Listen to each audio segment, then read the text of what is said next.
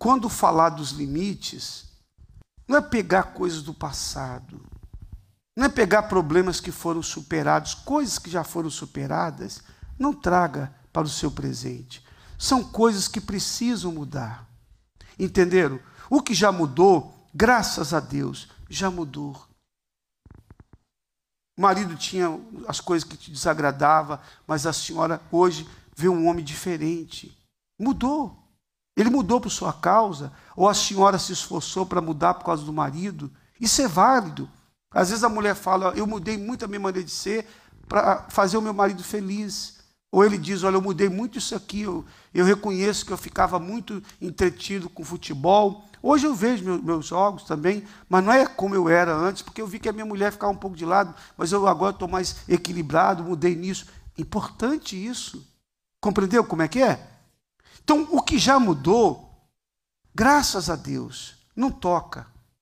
Mas aquilo que falta ainda, bom, se houver essa, essa, esse desejo realmente de perguntar, mas é válido, amém, pessoal?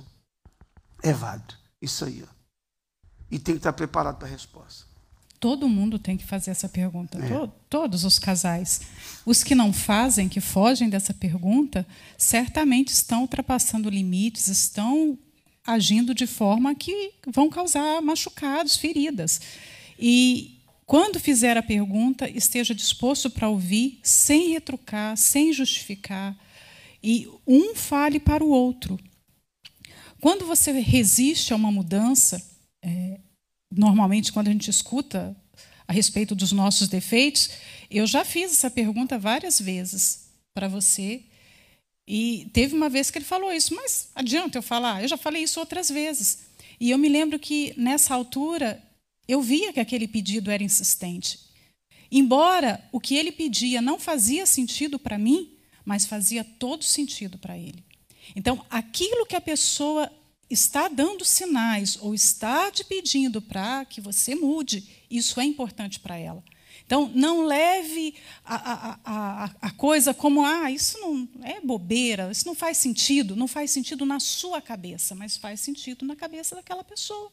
Então, se você quer ter um relacionamento feliz, quer ter paz dentro de casa, é preciso fazer a mudança.